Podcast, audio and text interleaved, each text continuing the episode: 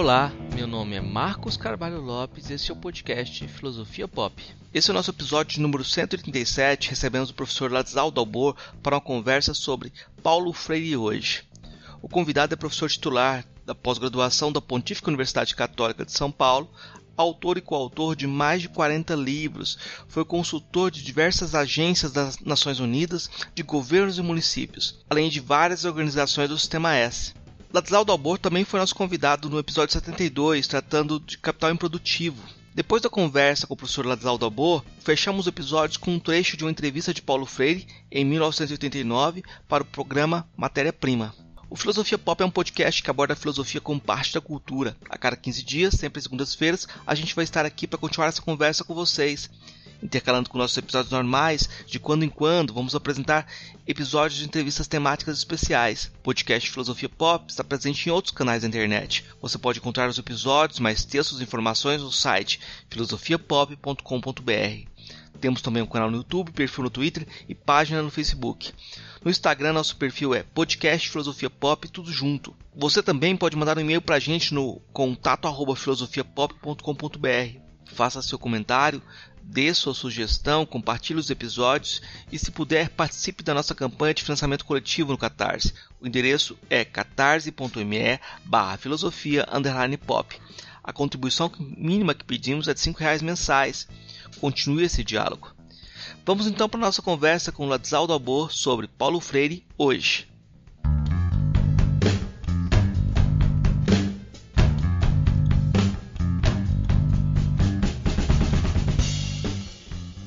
Professor, eu vou começar com uma pergunta sua. No prefácio que o senhor fez para o livro A Sombra das Mangueiras, né?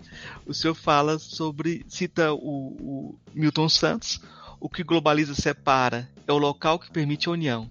Aí o senhor diz: esse século e meio de capitalismo desarticulou a comunidade, gerou uma autêntica sociedade anônima, que só se relaciona através de sistemas funcionais e de terminais eletrônicos.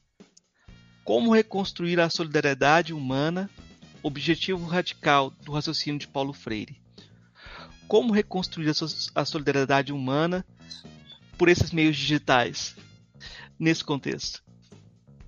Olha, sabe que eu é, acabei hoje um, um artigo é, que me é pedido é, anualmente sobre ter uma rede de 150 centros culturais europeus pelo mundo todo, eles fazem uma publicação é, anual é, sobre política cultural da, da Europa, em diversas línguas. Né?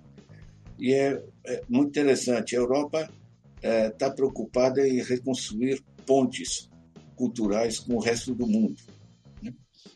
se a gente se afasta um pouquinho é, não é só os Estados Unidos que estão em guerras permanentes em diversas partes do mundo, né, em nome de, é, de espalhar a democracia. É, mas a Europa, que massacrou, colonizou a África, enfim, de maneira é, pavorosa, né, que participou com os ingleses com a formação do desse retalhamento de países no Oriente Médio, que está até, até agora os, tragédia que, que a gente constata, né? É, a Inglaterra que invadiu várias vezes o Afeganistão, né? sem falar da colonização da Índia, enfim, tudo, tudo isso aqui, é, na realidade, é, o que eu estou sugerindo no estudo que eu fiz, né? é que as pontes culturais, o que aproxima as pessoas, é, isso tem que passar por pontes que sejam econômicas e sociais. É, não dá para falar comunidades. Pegue São Paulo, por exemplo, certo? Se você está na favela do, do, de Paraisópolis ou de Heliópolis, certo? E dizer vamos é, somos comunidade, né? É, ou seja, é, nós podemos ter aproximações culturais, mas as pontes culturais é, têm que ter solidez, ou seja, embasadas na redistribuição de renda, eh, por exemplo, em garantir o acesso à internet para todas as comunidades, para todo mundo, para as pessoas não terem na exclusão digital. está se estudando muito hoje no mundo é exclusão e desigualdade educacional. Então, eu acho que a, a, a internet, a era digital, ela tem tanto uns impactos de, de isolamento ou de relações anônimas, como impactos de construção de outras teias, né? Hoje a gente está trabalhando com o conceito de múltiplas identidades. Uhum.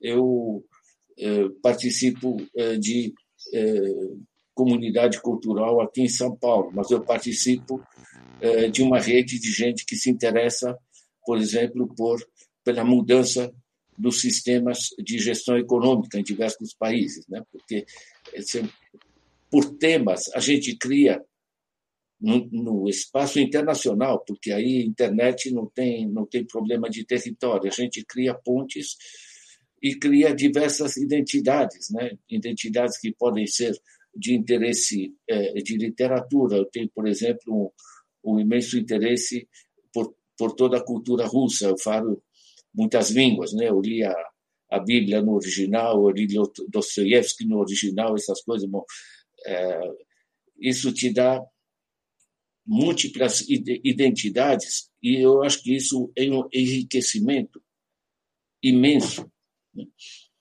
ou melhor, um potencial de enriquecimento porque, ao mesmo tempo, a gente é, tem dificuldade de é, reencontrar o território como espaço articulado.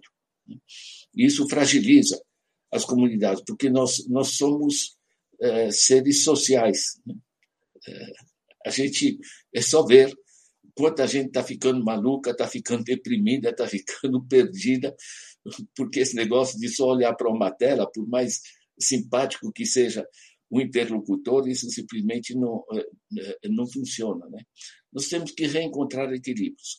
Né? Ninguém sabe o que, que vem depois dessa, eh, dessa pandemia. Agora, o meu trabalho, em geral, nas últimas décadas, vai no sentido da gente reconstruir a riqueza comunitária nas cidades. Né? Hoje, nas cidades, com seu entorno rural, né, a gente expande esse conceito. Eu tenho esse é, esse livro aí que é o que é poder local, né, que trata muito desse, é, desse é, dessa abordagem. Né? Mas eu acho que eu gosto muito de uma expressão do Wim Wenders, né? É, dos filmes dele, do Paris, Texas, dos diversos, né? ele ele diz é, a humanidade está ansiosa por sentido, né? Humanity's Craving for Meaning. É, temos que dar sentido é, à nossa, à nossa vida. Né? Então, quando a gente morava em, em comunidades pequenas, sobretudo nas áreas mais rurais, a gente era natural, digamos, esse, né? a gente era empurrado pela vida, de certa maneira, certo? Hoje nós temos que realmente pensar como a gente, é, como a gente se articula. Né? Eu trabalho no meu livro a, no livro mais antigo, A Reprodução Social, né, é, sobre o que, que a gente quer da vida, ao fim e ao cabo. Né? Ou seja, essa, a realização, por exemplo, das nossas dimensões artísticas é, é fundamental. Todos temos essa potenciais e riqueza, mais ou menos, tá? mas temos, certo? Isso é fundamental. As, as, é, as nossas dimensões amorosas, as nossas dimensões eh, de convívio social mais, eh, mais aberto, né? as nossas eh, nossos espaços de inserção através do econômico, né? Porque a desigualdade não é só uma coisa de não ter acesso a, a determinados produtos, certo? É você de repente você está embaixo, você é desigual, você não é que te dizem com quem você está falando, certo? Você está em outro patamar. Então, eu trabalho muito, é, no sentido de criar uma, uma convergência dos, é, dos vários sentidos. Né?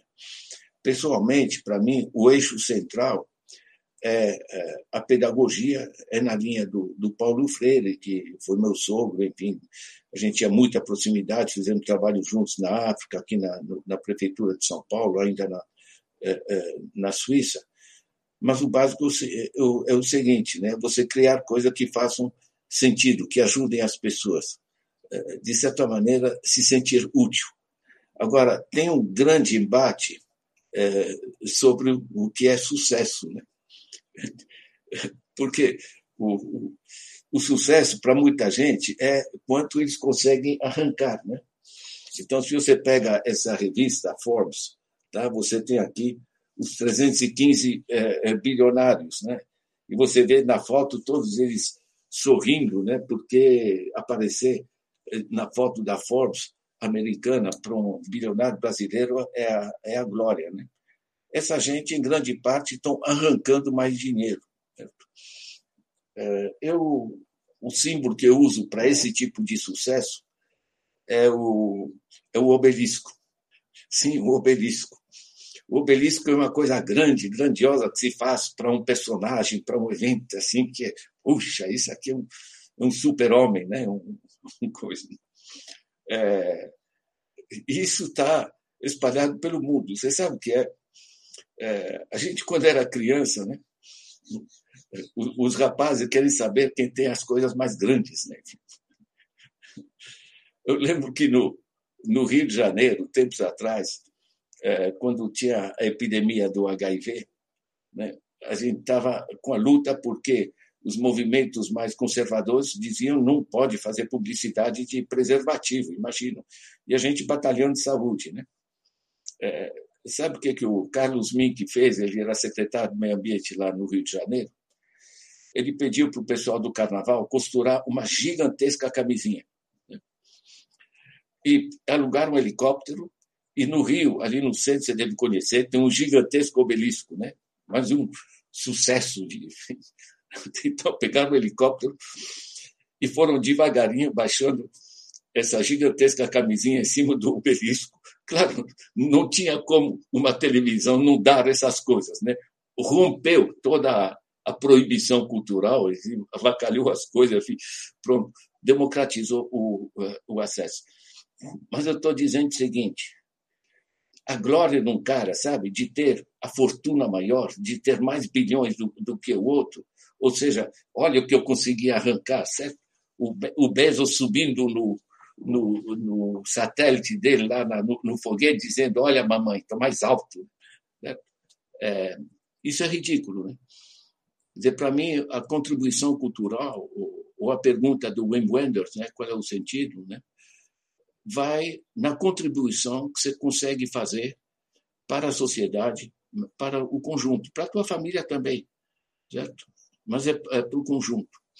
Eu acho que quem resume muito bem isso é o Peter Drucker, né? Ele diz, é, ele era administrador de empresas, né? Gestor. Ele diz, não haverá empresa saudável numa sociedade doente. Eu uso mesmo para as pessoas. Tá? não haverá família, não haverá pessoa saudável numa sociedade doente. Ou seja, nós temos que equilibrar os nossos interesses e os interesses da nossa contribuição para a sociedade.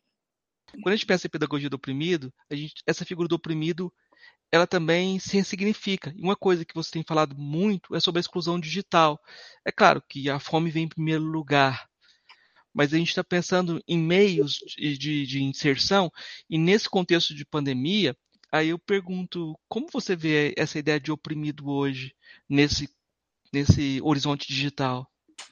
Olha, eu agora com 100 anos de, de Paulo Freire, com todas as comemorações, me pediram um artigo, eu fiz um artigo é, essencialmente é, no, no mesmo sentido que anos atrás eh, com ele vivo ainda, ele me pediu para fazer o prefácio justamente desse livro que você mencionou, A Sombra dessa Mangueira. Né? Eh, ou seja, eh, o Paulo Freire, a sensibilidade dele, eu convivi com ele ainda no Recife, em 63. Né? Participei das primeiras aulas de, de, alfa, de alfabetização. Né? A sensibilidade dele era com as pessoas excluídas o analfabetismo é, te coloca uma parede entre você e a, e a sociedade onde acontecem as coisas. Você é pau mandado, você pode virar pedreiro, pode virar peão para algumas coisas, mas você não participa. né, da, você vai participar de núcleos né, isolados, você não participa do, do processo social. Né? Então, a sensibilidade do, do Paulo Freire vai muito nesse sentido, é, não é alfabetizar, é dar as ferramentas para pessoas é, se empoderar na sociedade. É um processo, evidentemente, político no melhor sentido, certo? de reconstituição né, do tecido é, social. É, o trabalho que eu estou desenvolvendo, essa pesquisa e esse artigo que eu fiz agora, vai nesse sentido, ou seja, é, quando eu pego o relatório agora da comissão do Comitê Gestor da Internet, né, que mostra que nós temos 25% de pessoas no Brasil excluídas da internet, certo? E mais 25% pessoas incluídas muito precariamente. Certo? Na realidade, a exclusão digital hoje é muito próxima do que era a exclusão das letras nos anos 60 do, é, do século passado. Certo? Quer dizer, é, essa, essa forma ou essa busca que a gente é, é, desenvolve de dar às pessoas ferramentas de sua inclusão, certo? você não vai dizer o que ele vai fazer essas coisas. Não, você dá as ferramentas para ele se apropriar. É um empoderamento da própria vida, certo? É um empoderamento político. Eu acho que é, que é vital, né? Eu vi é, agora, muito recentemente, uma entrevista do Paulo Guedes na, na televisão, é, dizendo que ele não vai aprovar os 3 bilhões e meio propostos para assegurar acesso à internet nas escolas públicas no Brasil, porque ele não tem dinheiro. E ele, na cara de pau, diz: seria um crime eu aprovar uma coisa se eu não tenho recursos. Para já era mentira, porque o projeto veio com as fontes, que é do do, do, uh, do FUST. Uh, mas corresponde à imagem, ele quer se apresentar como um cara que defende a, a probidade do, do, dinheiro. o que é até divertido, porque o cara tem 50 milhões em paraísos fiscais em nome fictício. É, é surrealista isso. Mas o básico é o seguinte: é, como é que o moleque estuda hoje sem ter acesso à internet, gente? E não é só é, porque estamos fora da escola, mas o próprio trabalho com conhecimento hoje envolve internet, envolve você trabalhar com diversos é, países, com diversas línguas, com diversas fontes, trabalha com inter, mídia, não só livros, mas também é, documentário, você né? Toda essa riqueza que explodiu no mundo de acesso gratuito ao conhecimento isso aqui você tem que abrir isso para todas as crianças. Certo? Você está criando no Brasil uma geração de analfabetos digitais e a gente sabe, em particular a gente na minha idade sabe, né, como é difícil você adquirir é, uma fluidez, digamos, nas, na navegação eletrônica, na navegação nas novas mídias, né, é, a partir de certa, de certa idade. Né.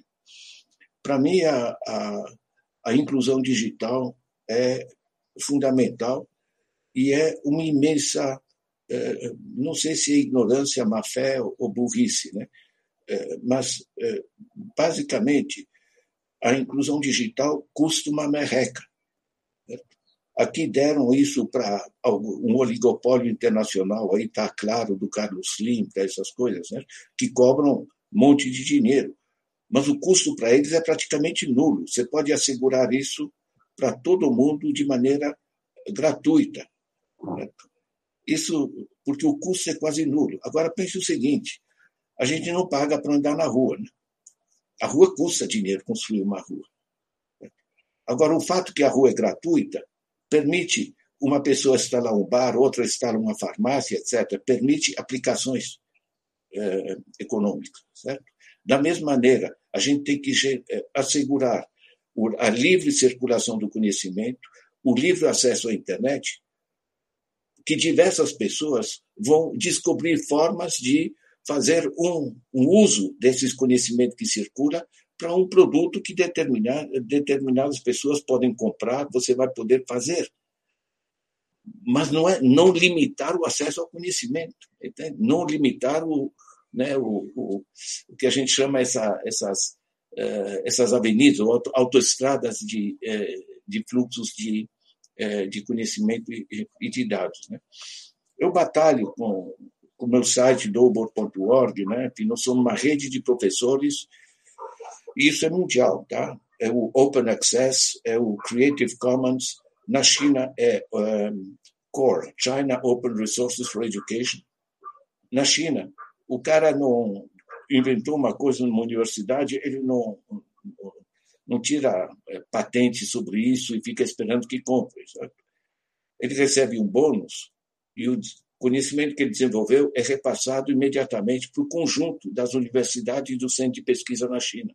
Na China, ninguém está reinventando a roda porque não sabe que outro já desenvolveu. Todo mundo trabalha na crise da onda. Um enriquece o outro. Quer dizer, essa sociedade de conhecimento na, na qual a gente está entrando, ela funciona com colaboração. Não funciona com a guerra, com os patentes, copyrights, etc, etc. Só lembrando, né, nós teremos livre acesso aos trabalhos do Paulo Freire só em 67, por causa dos, dos copyrights. Isso aqui é surrealista. Isso que o Paulo Freire sempre batalhou pelo, pelo livre acesso. Né? Eu acho que temos novos caminhos se, se abrindo. Eu acho que, que é interessante esses novos caminhos é, e fico pensando também na, nas novas dificuldades. Eu digo porque mesmo com todo o acesso, a gente precisa de desenvolver um tipo de disciplina para aproveitar esses materiais. Um, um, tipo de disciplina, de, disciplina é, de leitura e de, de demora, de tempo, que não é o tempo dos algoritmos que estão tentando nos viciar, os algoritmos das mídias sociais, etc. Acontece muitas vezes de cursos estarem disponíveis e quem tem acesso geralmente é quem já tem um treinamento, já tem uma formação porque sem uma, uma, um pontapé inicial, sem uma orientação também de estudos pessoal, parece que as pessoas é muito mais difícil para a pessoa conseguir ter acesso ou, ou, mesmo se orientar nesse universo de informação, né? Como é que, como é que você vê essa, essa dificuldade? Isso aqui, eu estudo isso no, meu último livro, tá? que é o, o, o Capitalismo se Desloca, né? É, porque a gente conhecia a economia capitalista essencialmente com capitães da indústria, Henry Ford, da indústria automobilística, enfim, é, esse, esse processo. Hoje, no centro da economia, não estão mais os capitães da indústria, estão os controladores de plataformas. A plataforma é, tem as conexões é, internet, tem poucos trabalhadores, essencialmente eles é, controlam um conjunto é, de conexões. Agora, essas, é, essas conexões, elas, e isso é muito estudado nesse sentido, geram naturalmente situações de monopólio. Por exemplo, eu coloco meus livros e livros que eu recebo gratuitamente online no meu site e eu divulgo também no, no Facebook. Por que, que eu uso o Facebook, mesmo sabendo as falcatruas aí do Zuckerberg? Né? É, é porque eu tenho que usar o que os outros usam. Eu, por exemplo, uso o Microsoft Word para escrever meus textos. Eu, eu, trabalhava nas Nações Unidas, a gente usava uh, o Word Perfect da época, que é a mesma coisa, a mesma qualidade. Mas por que, que tudo passou para a Microsoft? Certo? Porque a gente tem que usar o que os outros usam. Então, os sistemas eh, online atuais, as plataformas geram naturalmente monopólios. Certo? E geram essas gigantescas fortunas eh, mundiais que a gente é obrigado a utilizar. O Facebook, as pessoas me dizem, é gratuito não é gratuito. É só você olhar os, uh, o, o mais de um trilhão que ele puxa da sociedade, certo? Quem paga isso? pago eu quando eu faço uma compra.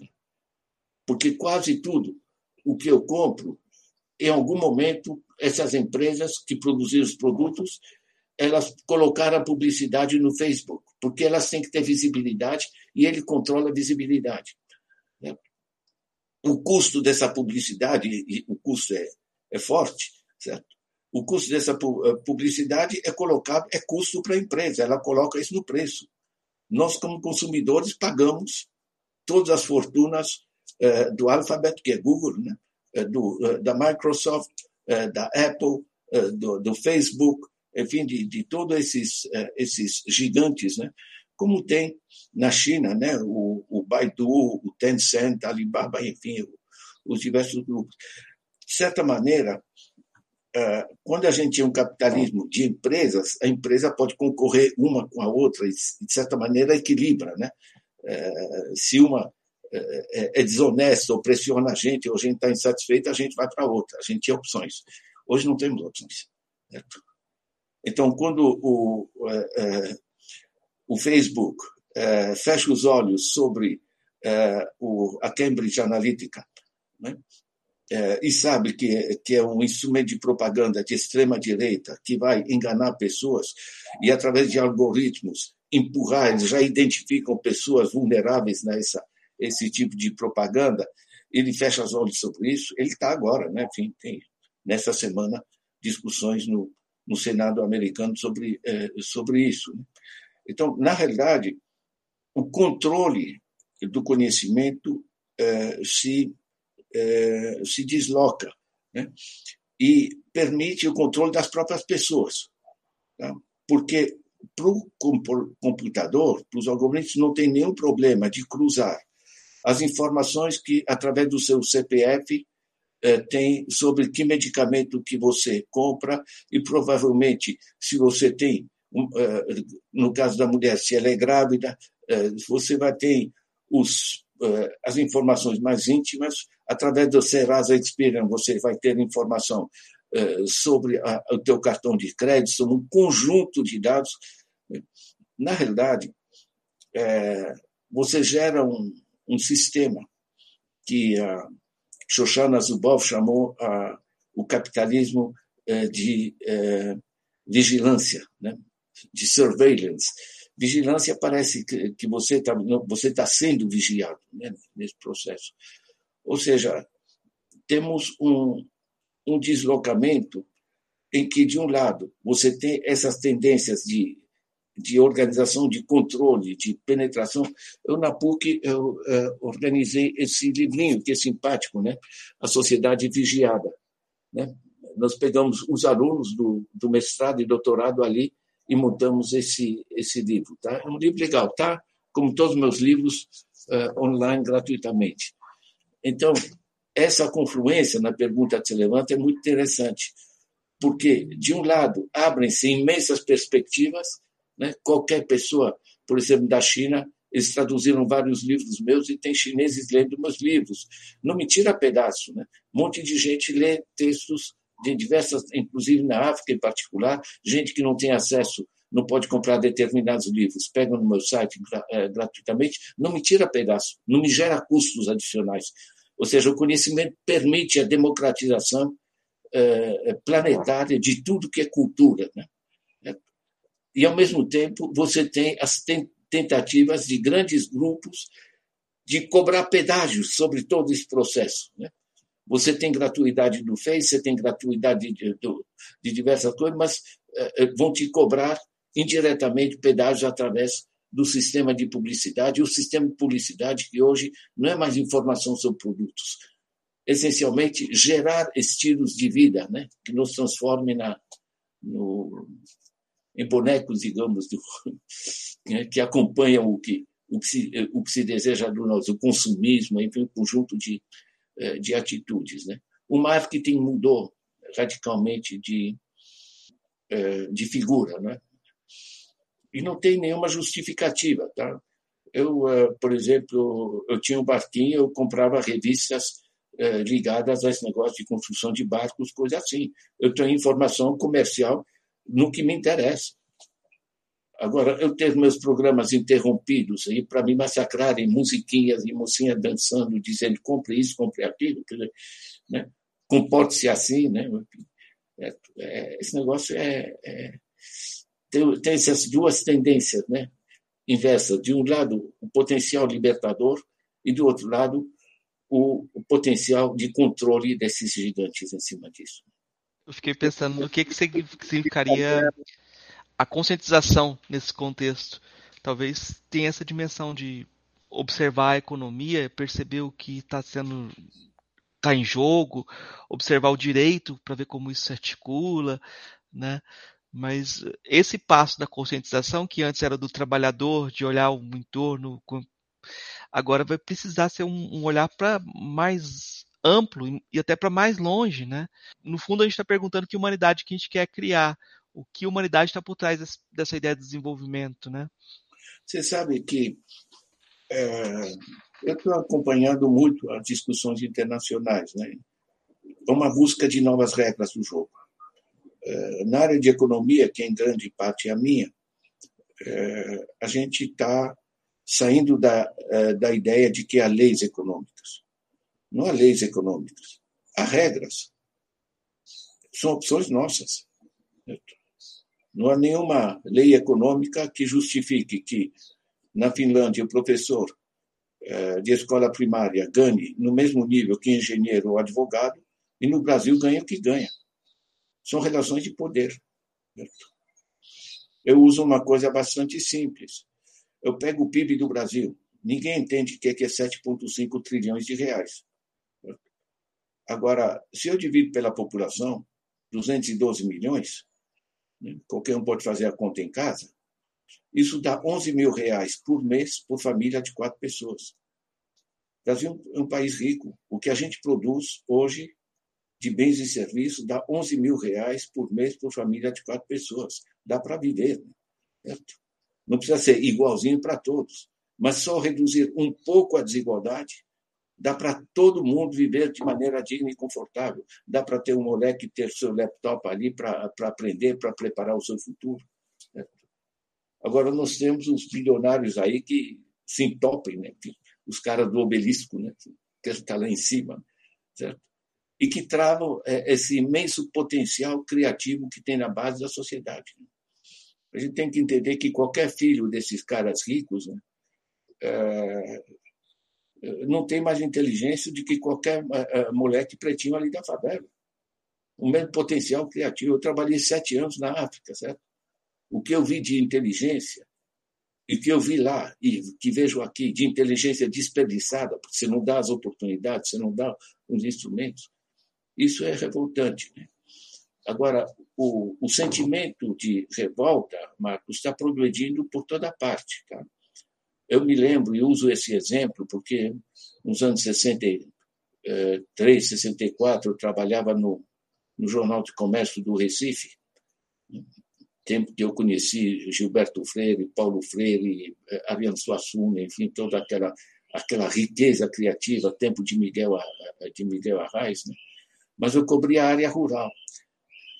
E eu fiquei chocado né, com aquele pessoal, uh, sabe, de um peão, né, certo? todo dobradinho, falando sim senhor para tudo. Né? Você sabe que ninguém mais está dizendo sim senhor. Eu lembro de uma visita minha em, em, em Guiné-Bissau, né? eu parei o jipe junto de um campônio aí, numa estradinha de terra, campônio como se deve, preto, alto, de turbante, descalço, numa estrada de terra. Tá? Parei o jipe, fui, fui conversar com ele. Tá?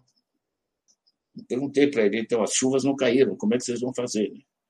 Ele olha com tranquilidade para mim, branco, jipe, né? e me responde, eu quero saber como vocês vão fazer. Sabe o que é? O mundo está pé da vida. Entende? Não tem mais idiota perdido. Sabe? Não tem mais cara que vê a, a, que a mulher não tem lugar numa clínica para parir é, é, direito e ele, ele tem que ficar quieto.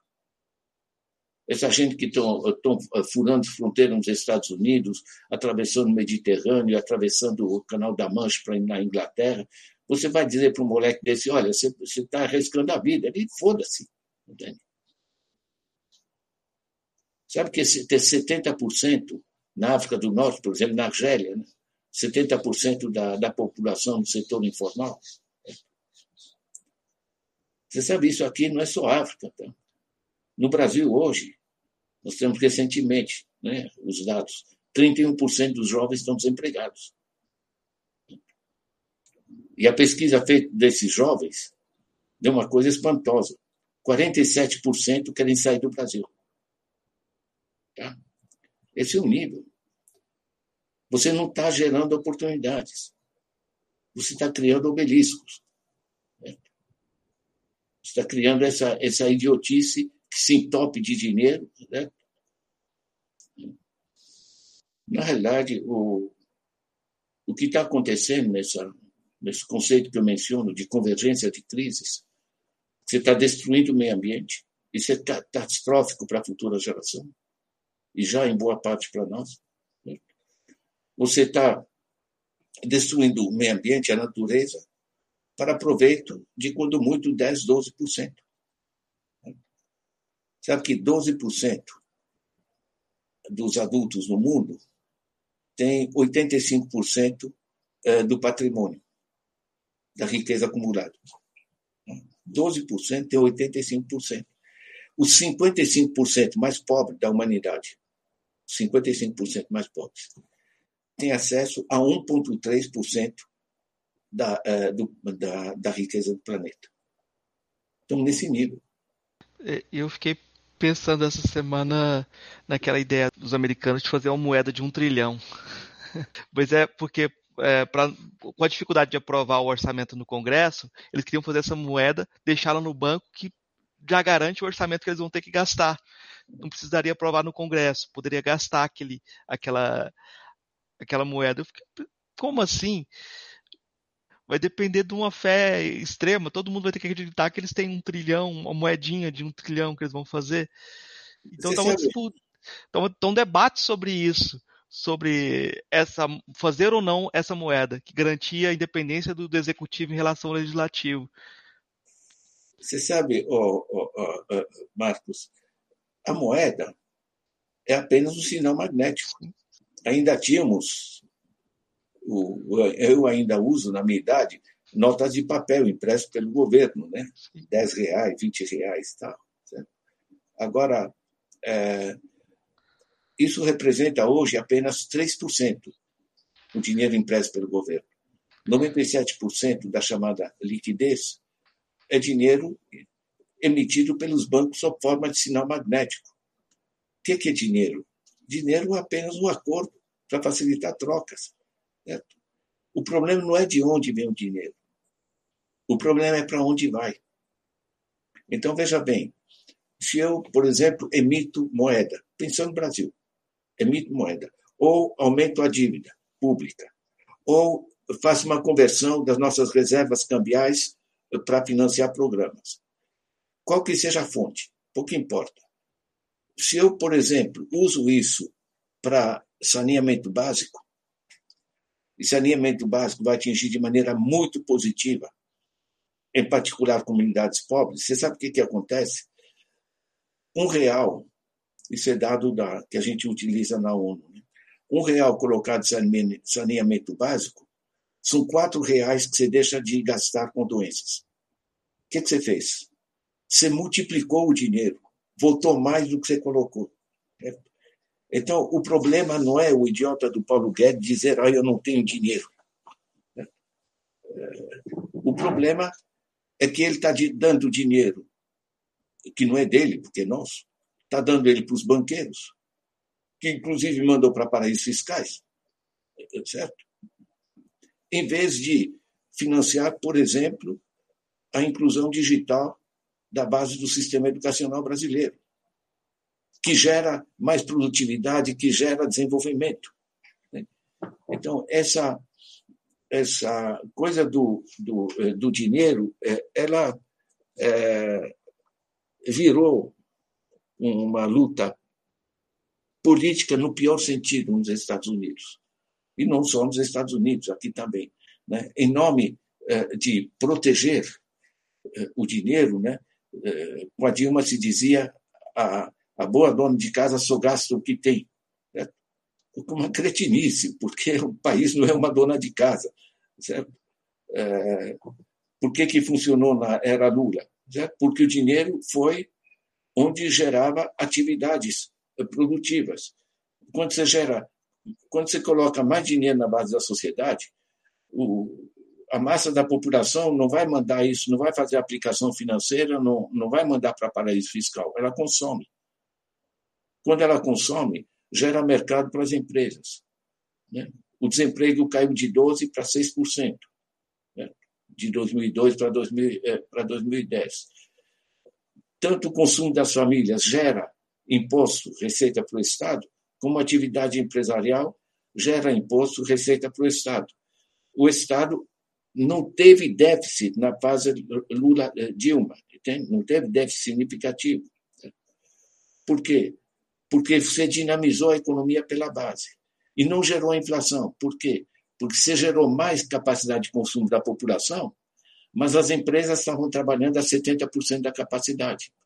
Ou seja, elas tinham que responder com produtos ao capacidade maior de consumo da população.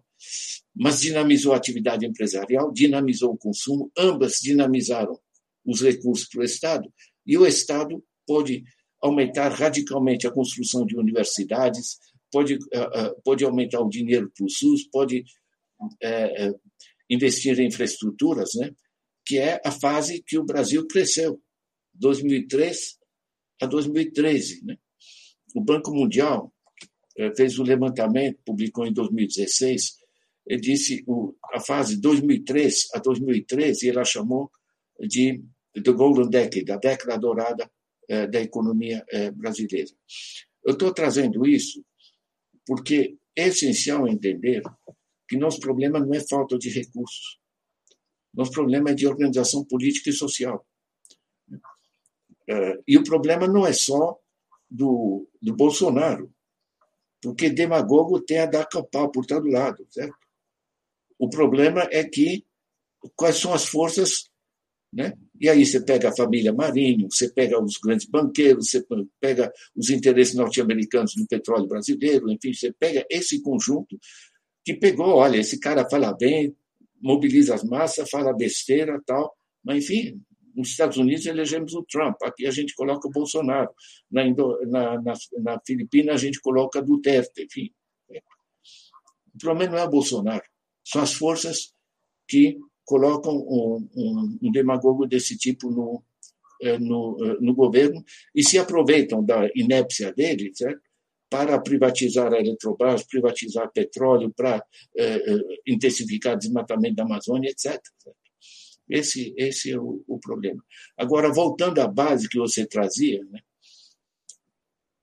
o trabalho de, monte, de meu, mas, mas de monte de gente, é de explicitar essas dinâmicas, né? para dar às pessoas ferramentas de compreensão para sair do besterol aí empurrado pelos, pelas fake news, pelos mais diversos. Porque o pessoal fala de fake news é, como se fosse um negócio assim recente. Pegam fake news como eram as armas de destruição de massa do Saddam Hussein no Iraque. O mundo todo acreditou. Quer dizer, é, era política consciente de governo americano, britânico, francês, etc., de convencer o mundo, vamos lá fazer uma guerra e se justifica, certo? mataram centenas de, de, de milhares de civis nessa, nessa guerra, certo? Em, em, cima de uma mentira. Na minha convicção, Marcos, a gente, o que a gente faz, inclusive através de um podcast como este, né? Uhum. quer dizer, usar as capacidades de comunicação para mais gente entender e poder se apropriar dessas transformações, eu acho extremamente importante. Ah, isso com certeza, porque que move a gente acaba sendo a notícia. Por exemplo, que alguém está indo para o trabalho escutando um podcast, está fazendo a faxina em casa escutando um podcast, então isso é traz alguma, algum alento. Eu vou te fazer uma pergunta que eu acho que é muito interessante. Paulo Freire teve uma virada quando foi para a África, na percepção dele do que seria educação, que o próprio processo de reconstrução dos países depois das lutas de independência, ele percebeu isso como aspecto educacional. Como é que foi para você essa contribuição e isso modificou seu pensamento também? Como é que você viu essa mudança no próprio Paulo Freire? Olha, é, tem, uma, tem uma dimensão importante que é a seguinte: Paulo Freire é uma filosofia da educação, mas era também a visão que, pelas letras, em consequência, pelo acesso ao conhecimento, se constrói a tua libertação. Né? Você se empodera, você se torna, adquire a cidadania que, é, é, que merece nesse processo. Tem uma dimensão que está diretamente ligada a isso. Por exemplo, eh, na, nas aulas que eu assisti ainda em 63, no município do Cabo, lá no, em Pernambuco, né, é, eu lembro, a gente, lá a aula de alfabetização não, não era tipo Ana ama o gato, né? Enfim, é, era tijolo. Por quê? Porque era, era pedreiros e serventes de pedreiros, né? O cara acha legal, pô, tá o dia inteiro trabalhando com tijolo e ele sabe escrever tijolo, entende? Ele está tá começando a entender né, a, todo, todo esse é, é, é, todo, todo esse, esse processo, esse empoderamento. No caso é, da Guiné-Bissau, e eu participei inclusive de reuniões com Paulo Freire e com ministros, é muito interessante porque a língua do, do colonizador era a língua escrita. Certo? E você fazer as pessoas se identificarem que está se libertando porque está adquirindo as letras do, do colonizador é, é, é um, é, é, um dilema, né? É, é, é, um, é, um, é um problema grande. Né? Então, na realidade, você veja é, uma linguagem importante. É, a Guiné tem é, vários idiomas. Né? Tem, tem os Fula, tem os Balanta, tem os Mandinga. Né? É, e eles criaram a língua comum, que é o crioulo. É, Para te dar um exemplo, né? as pessoas veem uma besteira que algum político faz, eles balançam a cabeça e dizem, como é que terra por? Né? O que, que, é isso aí? Como é que terra, como é que o país, como é que a terra, né? por variante, pode ir para frente. Né? Como é que terra por variante? É um exemplo. É charmoso, tá? Mas o interessante é o seguinte, eles criaram uma língua que permite eles se entenderem entre furas, mandingas, balantas e outros, certo? Mas que o português não entendia. Ou seja, a, a, a, resistência cultural é uma coisa extremamente forte. Né? É, mas seria muito complicado você começar a alfabetizar em crioulo, né? que é uma língua que não tem literatura, que, que é uma reação. Né? É, e sabe o que é? Você vai encontrar é, a, a, mesma dinâmica de criação de uma língua paralela, por exemplo, no Haiti, né? ou, por exemplo, na, é, na, na Nigéria. Né? É, então, na realidade, a, a reapropriação cultural passa, nesses casos, por uma redefinição de códigos. Isso é, é, é extremamente duro. O, o, o Paulo tinha é, um, uma grande amizade com o ministro da Educação é, é ali e é, também é, com Mário de Andrade, né, que foi um dos criadores do MPLA de Angola e, e, que foi também um, um, um, grande amigo meu. Enfim, a gente conviveu conviveu muito, né? então a gente cruzava né? Eu, tava, eu era diretor técnico do Ministério do Planejamento. Né? Você tinha o pessoal da educação, você tinha o pessoal da cultura, né? e tudo isso aí virava uma coisa só. Entende? A gente pensar como é que você resgata, digamos, a apropriação do desenvolvimento é, pelos próprios guineenses. Né? Tem um livrinho meu que está online, que é simpático, né? que eu pus online, que chama Guiné-Bissau, A Busca da Independência Econômica. É, e, curiosamente, muito antes do Fome Zero aqui, e, e, e antes de conhecer o, é, o Lula e, o, é, e os programas daqui, eu propus na Guiné-Bissau de organizar um plano de quatro anos em que o eixo central seria liquidação da, é, da fome no país. É, porque isso mobiliza, mobiliza as pessoas. Né? Agora, na minha convicção, essa libertação cultural hoje ela tem que se enraizar numa libertação econômica. Não tem como. Certo? Não tem como você, sabe, é, ver o lado bonito da, da, das letras é, quando você tem criança passando fome. Entende? Agora, isso aí é, para mim, é criminoso. Tá? É criminoso. Nós temos 19 milhões de, de, é, de pessoas passando fome no Brasil. Certo? 19 milhões. 25% são crianças crianças que não têm acesso a alimento, você cria, dificulta o desenvolvimento cognitivo, a gente conhece essas coisas hoje, certo? São gente que está tramado para o resto da vida. Isso é crime. O Brasil produz só de grãos 3,2 kg por dia por, por pessoa. É só dividir as 252 milhões de toneladas de grãos Claro, em, em, grande parte é soja, mas você planta soja, você pode plantar arroz. Cara. Isso pertence a grandes grupos nacionais e internacionais que estão interessados em exportar. Né? Inclusive, não sei se você sabe, mas a Lei Candir de 96 liberou eles de impostos. Né? Você produzindo para exportação, você não precisa pagar imposto. E se você vende no mercado interno, você tem que pagar imposto. Resultado: né? o Brasil está exportando alimento e temos 19 milhões de pessoas passando fome direto e 116 milhões, ora tem, ora não tem comida. Esse é o tamanho da, da, da, da tragédia que a gente vive. Eu volto a dizer, não é falta nem de comida, não é falta de recursos financeiros. É falta de vergonha, é falta de organização política social. Você colocou no seu Facebook uma fala do Paulo Freire respondendo que era ditadura a fala repercutiu muito e tem que repercutir mesmo. E uma das coisas que sempre chama a atenção é que o pessoal tratou logo de canonizar o Paulo Freire, colocar ele como patrono da educação brasileira, mas a gente nunca fez um projeto nacional como deveria fazer de, de alfabetização ou de nos moldes ou aplicando Paulo Freire. Se o senhor estivesse planejando um próximo governo, o que seria esse projeto de educação? levando em conta esse horizonte digital que a gente estava conversando tanto aqui, esse, esse, essa economia do conhecimento atual? Olha, eu fiz um, um, uma proposta sistematizada alguns anos atrás, né?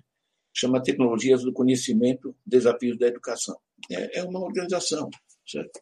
É, o, o, primeiro ponto é que a escola não é só a escola. É, você tem que ligar a todo o sistema de conhecimento. Eu, nesse, nesse plano, eu, quando eu pego os diversos setores, as diversas atividades necessárias, né, se a gente consegue uma convergência de interesses políticos que permitam tomar as iniciativas, é, aí não tem mistério. Você tem que generalizar a banda larga internet, pegar, por exemplo, como fez a cidade de Piraí, no Rio de Janeiro, é, simplesmente abriram a internet para o conjunto da, é, cobrindo o sinal banda larga cobrindo a cidade. Certo? E você é, assegurou laptop para cada criança. Eu lembro de uma aula de geografia que a professora estava falando no Rio São Francisco e a molecadinha ali no, no seu assento, assist, pegando o Google Earth né, e olhando a imagem de satélite daquele, daquilo que a mulher estava falando. Certo? Depois leva, leva o trabalho para casa, tal, faz um trabalho, insere fotos e coisas do gênero. É uma explosão de criatividade que é possível. Se trata de libertar essa capacidade criativa. Isso são processos colaborativos online. É, isso vai, de um lado, gerar as infraestruturas, né, o acesso efetivo à banda larga, isso custa uma merreca, mas precisa tornar esse negócio público generalizado, tirar da mão do oligopólio que está cobrando rios de dinheiro eh, para eh, esse acesso, né? Eh, e permitir que haja um apoio muito mais sólido aos professores né? para poderem é, ter uma outra atitude, que não é de transmitir conhecimentos. É você sentar com o moleque né, e é, perguntar em que você está interessado. E você dar ferramentas científicas para ele construir o seu conhecimento. Quando o cara quer entender alguma coisa, você dá as ferramentas para ele entender, isso nunca mais sai da cabeça dele. Não é que nem a equação de segundo grau que a gente aprendeu na escola, nunca encontrou uso para isso, certo? E está ali estocado em algum lugar do cérebro, certo? É, né? é uma outra visão. Agora, nós temos tudo, é, temos Paulo Freire, temos inúmeros. Eu fui convidado a assistir o último semestre do Jean Piaget. É, e o Piaget é o criador né, da, da, da, teoria no Instituto de Ciências da Educação de, de Genebra, na Suíça, né, que deu lugar àquele livro né, sobre epistemologia genética. É, meu, é você fertilizar a busca de conhecimento. Né?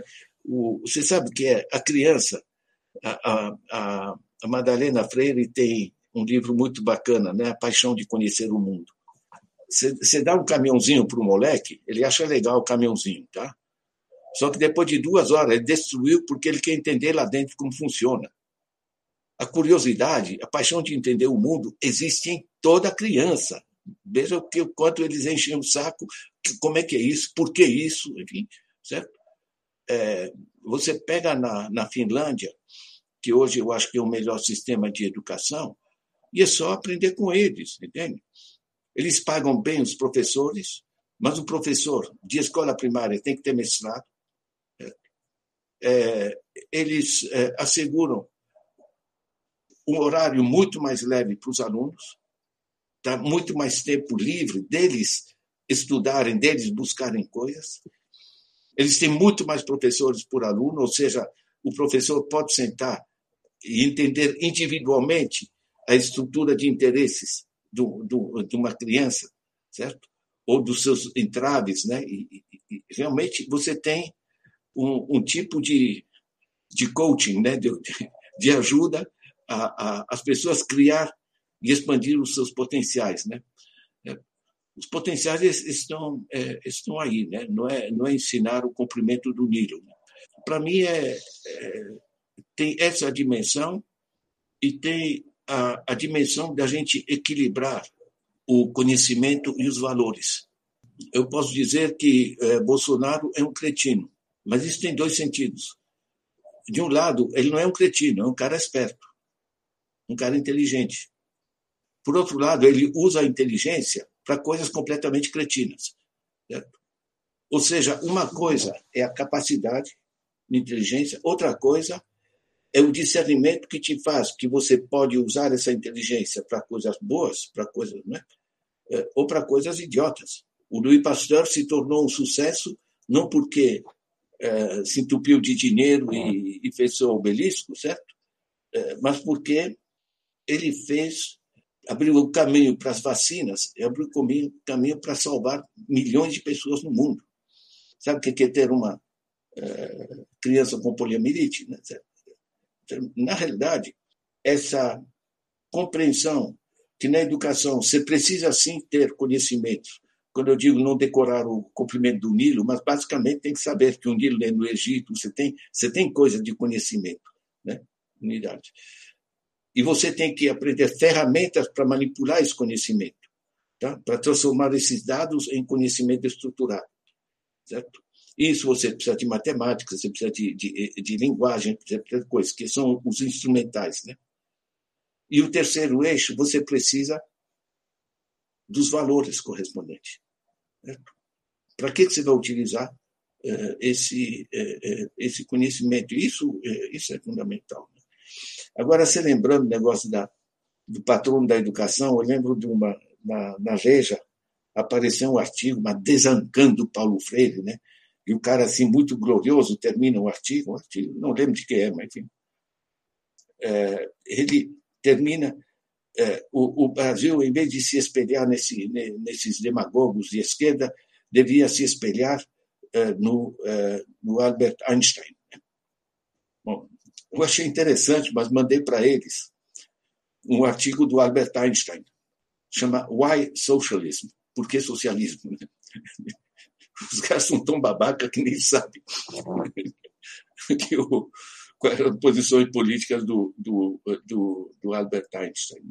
Mas para mim é muito importante isso, tá? A educação eu vejo eh, na linha da China, na linha da, eh, eh, da, da Finlândia, de outros países, eu vejo no sentido mais amplo. Eu junto cultura, ciência e tecnologia e educação num processo generalizado de elevação do nível científico-tecnológico da, da, da, população. Para mim, esse, esse é, é, é o eixo que a gente deve construir. Porque hoje o conhecimento é o principal fator de produção. No centro da economia está o conhecimento. Aí eu vou, vou lembrar nosso ouvinte que a gente já teve uma conversa sobre capital improdutivo no episódio 72 do podcast, e geralmente em toda entrevista eu faço as mesmas perguntas. Pergunto para o convidado o que é filosofia, qual o, o filósofo que mais impressionou que ele conheceu, e né, eu já fiz essas perguntas para o senhor no outro episódio, eu acho. Então, vou remeter o ouvinte para essas para esse episódio também, que é complementar ao de hoje. Uma coisa que eu queria comentar com o senhor que, que é interessante, que em sala de aula lá no Unilab a gente tem uma encruzilhada muito interessante. Tem alunos de Angola, alunos de Guiné-Bissau, junto com brasileiros do Recôncavo, né? E a gente estava em sala de aula discussão sobre sobre os mais velhos, o saber dos mais velhos. E alguns falando, não, sempre os mais velhos sabem mais, sempre os mais velhos sabem mais. Aí os guinenses surgiram com a palavra grande cândia, o que é grande cândia? É o grande quiabo. é o mais velho que é um quiabo.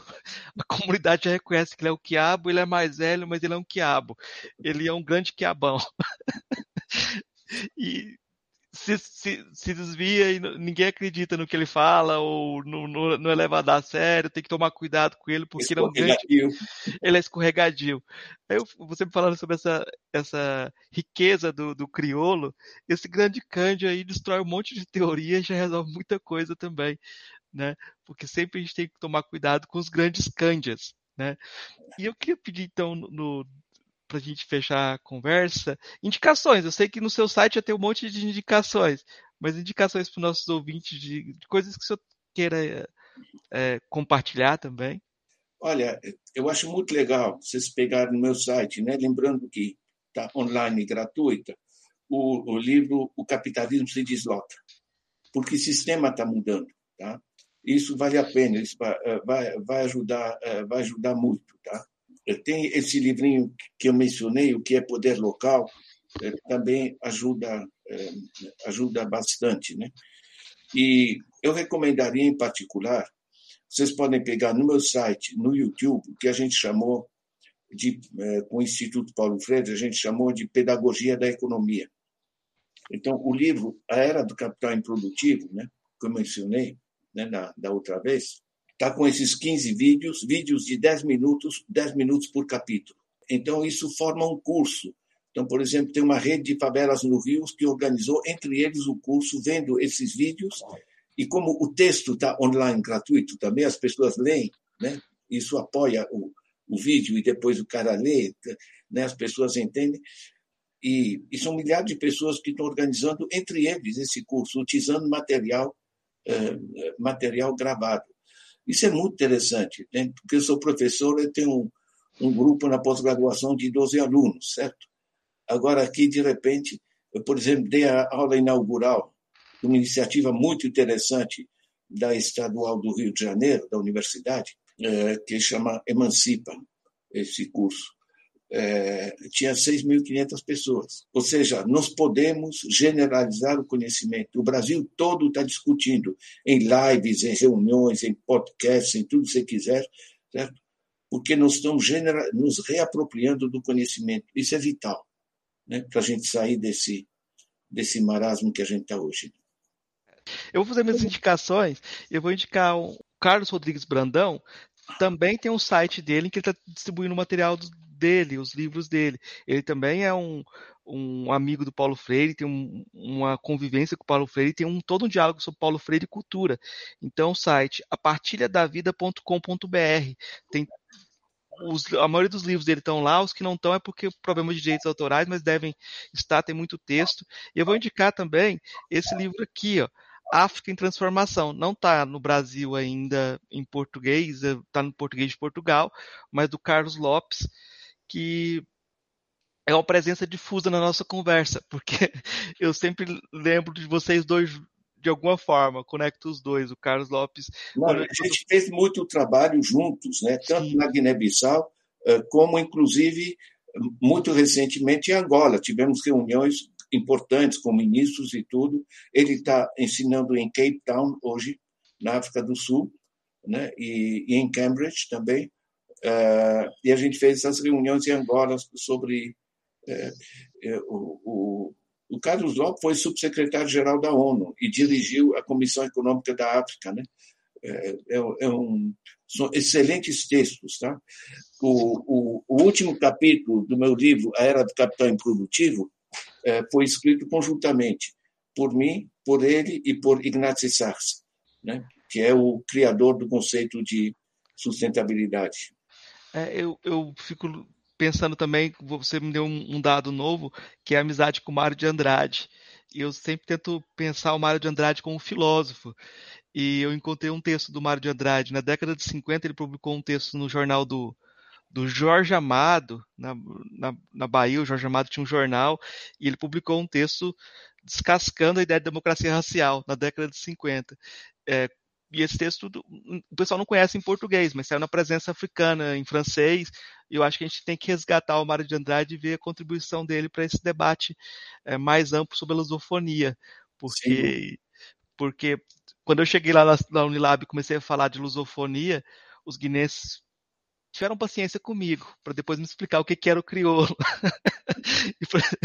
para mostrar que eu estava mal situado. Aí eu vou indicar também é uma autoindicação quase. Esse livrinho chama é, Bota Fala, Ocupando a Casa Grande, que é, eu fiz um grupo de hip hop com meus alunos de vários países, a gente montou um grupo de hip hop e a ideia era trabalhar o, com uma perspectiva do Paulo Freire, mas dialogando com outros autores também que são freirianos, como Cornel West, que trabalha com hip hop nos Estados Unidos, Amico Cabral também, né?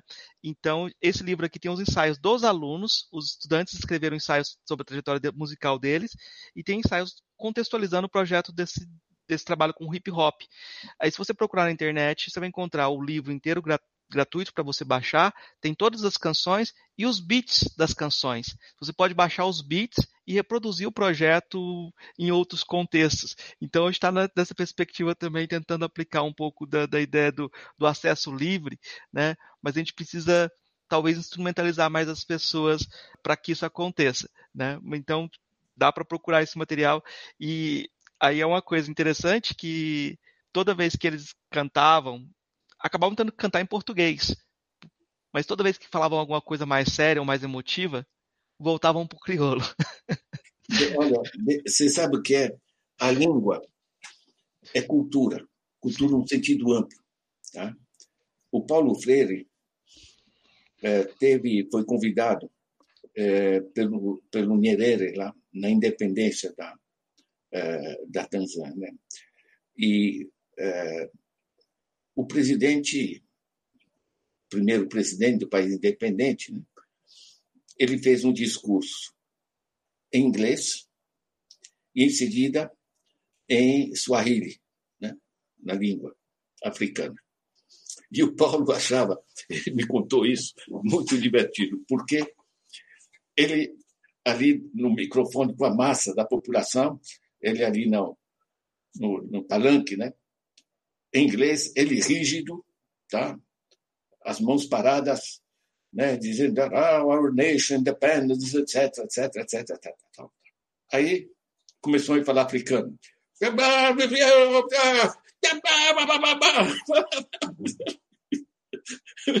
É a vida né?